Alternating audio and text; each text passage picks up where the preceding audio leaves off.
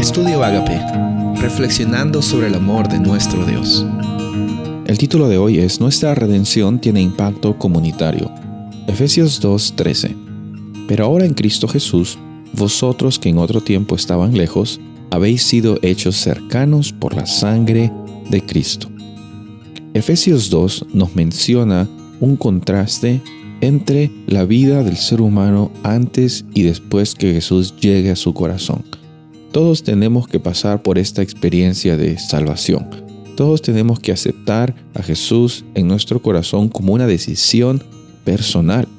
Vemos de que al principio del capítulo 2 de Efesios se nos es mostrada nuestra realidad antes de Jesús. Cómo es que antes estábamos muertos en el pecado. Cómo es que antes estábamos simplemente dejándonos llevar por lo que pues las personas nos decían que teníamos que hacer o por lo que nosotros pensábamos que era lo mejor para nosotros.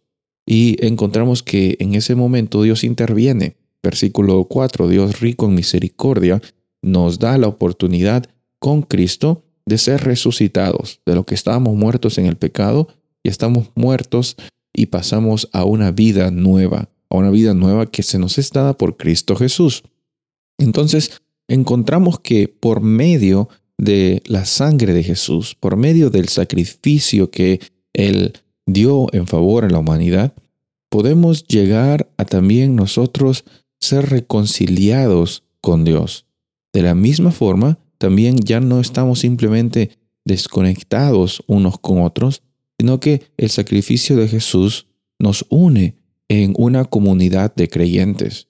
La iglesia no es un edificio, según lo que vemos aquí en el Nuevo Testamento, la iglesia llega a ser una comunidad de creyentes que son acercados los unos con los otros por medio del ministerio de reconciliación que Jesús está llevando. Él está reconciliando al mundo con Dios el Padre. Él es el puente que nos conecta con también la oportunidad de estar presente ante nuestro Padre Celestial, sin tener ningún tipo de vergüenza, porque la justicia de Dios nos cubre sin tener ningún tipo de temor, porque en el proceso de santificación somos transformados en momento en momento. Hoy día es la oportunidad que nosotros tenemos para experimentar esa realidad de salvación. Hoy día también es la oportunidad para que por medio de esta realidad nuestra vida fluya gozo, fluya esperanza, fluyan palabras de ánimo a las personas que están alrededor nuestro, que por alguna razón u otra todavía no han hecho su decisión por Jesús. Pero no se trata de que tú les digas, mira, ¿sabes qué? Decide por Jesús porque tienes que decidir. No, que tu propia vida tenga un impacto en tu comunidad.